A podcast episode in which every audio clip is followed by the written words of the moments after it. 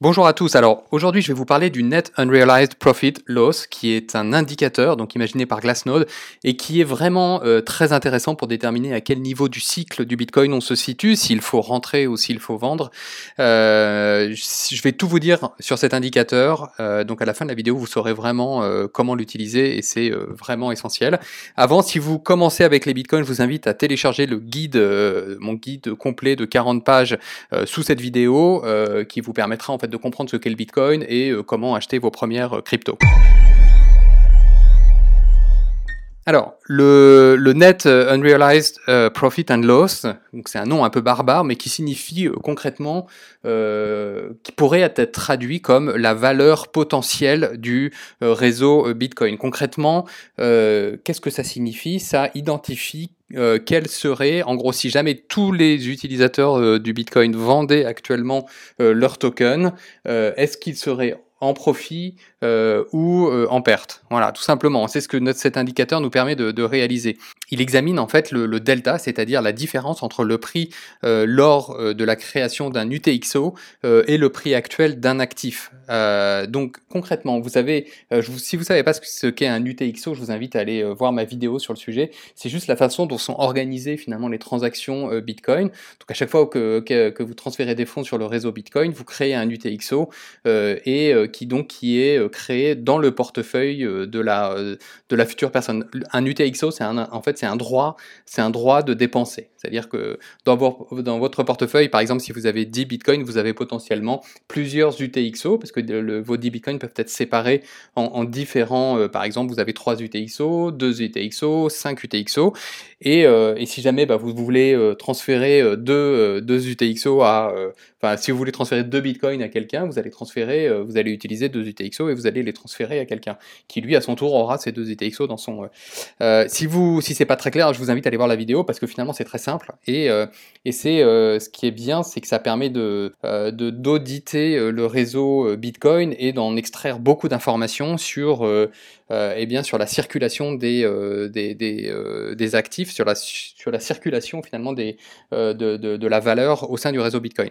Et c'est en fait ce que cet indicateur permet d'identifier. De, euh, je vous invite également à aller voir ma vidéo sur la, sur la différence entre market cap et realized cap, euh, la capitalisation réalisée, parce que c'est de ça dont il s'agit. Euh, ce que ce que ce qu'identifie exactement, euh, plus spécifiquement, euh, cet indicateur, c'est euh, la différence entre le, le, bénéfice non réalisé et la perte non réalisée. C'est pour ça que je parle de potentiellement la valeur potentielle du réseau, qui permet bah, de déterminer si le réseau dans son ensemble est actuellement dans un état de perte ou de profit. Alors, ça peut paraître très obscur, mais en fait, c'est pas si compliqué que ça. Je vais vous montrer concrètement comment vous pouvez euh, le, comprendre. C'est un bon. Je reprends un exemple que j'avais pris euh, dans euh, dans la différence entre euh, Realize Cap et Market Cap.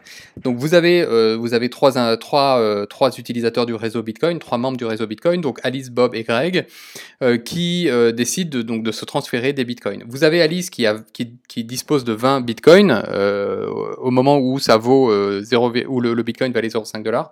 Donc vous voyez là la Market Cap à, cette époque-là valait 10 dollars et la Realize Cap aussi. Alice euh, donc euh, transfère 12 euh, bitcoins au moment où le bitcoin vaut 15, vaut 5 dollars. Donc on arrive à 12 BTC x 5 x 5 dollars, on est à 60 dollars. Et les 8 BTC que Alice conserve dans son portefeuille valent 40 dollars. On est d'accord là-dessus, il n'y a pas tellement de complications.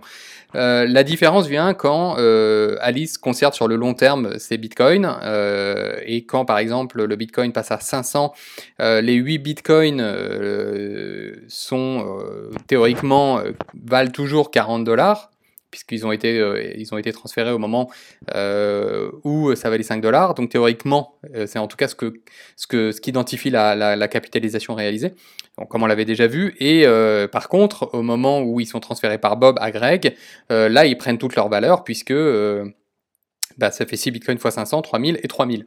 Alors, ce que permet justement d'identifier cet indicateur, c'est de déterminer si, si jamais Alice avait vendu ses bitcoins maintenant, est-ce que ce serait à perte ou à profit? Euh, c'est aussi simple que ça en fait. Euh, vu qu'elle les a achetés à 5 dollars, euh, si elle les vendait maintenant, il y aurait un, profit potentiel de bah, x 100. Hein. Donc elle aurait potentiellement fait un profit de, de 3960. Maintenant, imaginez le cas où le, le, prix du Bitcoin après redescend à, à 300 Donc Greg a acquis la première fois ses bitcoins à 500 à 500 dollars. Imaginons que le cours passe maintenant à, à 300. Eh bien la en fait la valeur potentielle, lui il a perdu il a, perdu perdu finalement 200 200 dollars par bitcoin qu'il a acquis donc sur les 6 bitcoins, il a une perte potentielle de, euh, de 1200 1200 euh, dollars. Et c'est cet indicateur, c'est l'indicateur dont on parle, finalement permet d'identifier ses pertes, ses profits, fait la différence entre les deux. Et, euh, et, donc c'est pour ça qu'on parle de net, net unrealized, c'est-à-dire qu'il il additionne, en fait, il soustrait les profits et les pertes et permet donc d'identifier si euh, à, quel, à quel moment le réseau est rentable euh, ou euh, s'il est en perte. C'est-à-dire que voilà, s'il y a plus de pertes que de profits, forcément il est en perte, et si c'est l'inverse, il est en profit. S'il est, c'est ce qu'on va voir maintenant, hein, comment l'utiliser, mais s'il est supérieur à zéro, ça indique que le réseau est, est dans un état qui, qui est donc de bénéfice net, tandis que eh bien, si les valeurs sont inférieures à zéro, ça indique que c'est en perte nette. Et donc, en général, plus, le, plus cet indicateur s'écarte du zéro, plus la tendance du marché se rapproche des hauts et des bas. Donc ça, on, s'aperçoit que finalement il y a une certaine corrélation entre cet indicateur et, les cours du marché. Euh, donc voilà, plus, euh, comme je viens de le dire, et on va le voir, euh, je vais revenir sur cette page, mais plus on, plus on le voit, vous voyez, plus là vous avez en fait zéro ici. Si ça, si plus vous, descendez dans le rouge, plus le prix euh, eh bien, diminue. Et plus vous remontez euh, au-delà de zéro, donc par exemple ici lors de la bulle de 2017, euh, vous voyez, vous êtes en janvier 2018, plus vous vous éloignez de zéro, plus vous arrivez dans le vert. et à chaque fois, en fait, à chaque fois qu'on passe dans le vert, on se rapproche des, hauts. parce que le marché est en, profit et s'éloigne beaucoup de zéro, donc il est il est en surchauffe. Euh, voilà, c'est pour ça que c'est intéressant, cet indicateur est intéressant pour savoir à quel niveau, euh, à quel endroit finalement, euh, à quel niveau du cycle on se situe. Euh, donc là, vous voyez actuellement, au moment de la réalisation de cette vidéo, donc en avril 2020, euh, vous voyez, on, a, on, est, on est en train de revenir, euh, on est en train de revenir proche de zéro. On est toujours dans une, là actuellement, on est en, on est en perte. Le, réseau est en perte par rapport, par rapport, ben, par exemple, au mois de, au mois de janvier où il était, il était en profit, mais, mais pas tellement en profit.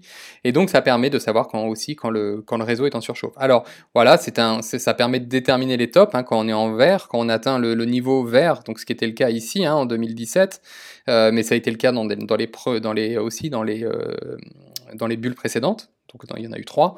Pour euh, vraiment utiliser cet indicateur, il faut l'utiliser un peu sur le long terme, euh, c'est-à-dire que finalement euh, c'est un indicateur de tendance lorsque eh bien on reste par exemple on a une tendance baissière lorsque eh bien cet indicateur reste en dessous de zéro pendant une certaine période et on rentre dans une tendance haussière ici par exemple lorsque on est en orange pendant une période relativement soutenue avant de passer dans le jaune où là on commence vraiment à passer dans une période d'accélération puis vers lorsqu'il y a lorsqu'on se rapproche euh, du top.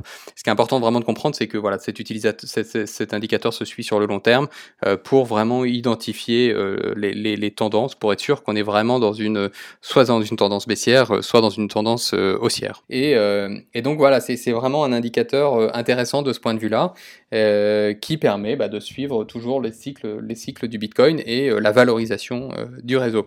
Voilà, j'espère que cette vidéo vous a intéressé. Si c'est le cas, n'hésitez pas à la liker et à me poser vos questions euh, en commentaire, j'y répondrai rapidement. Voilà, je vous retrouve très bientôt.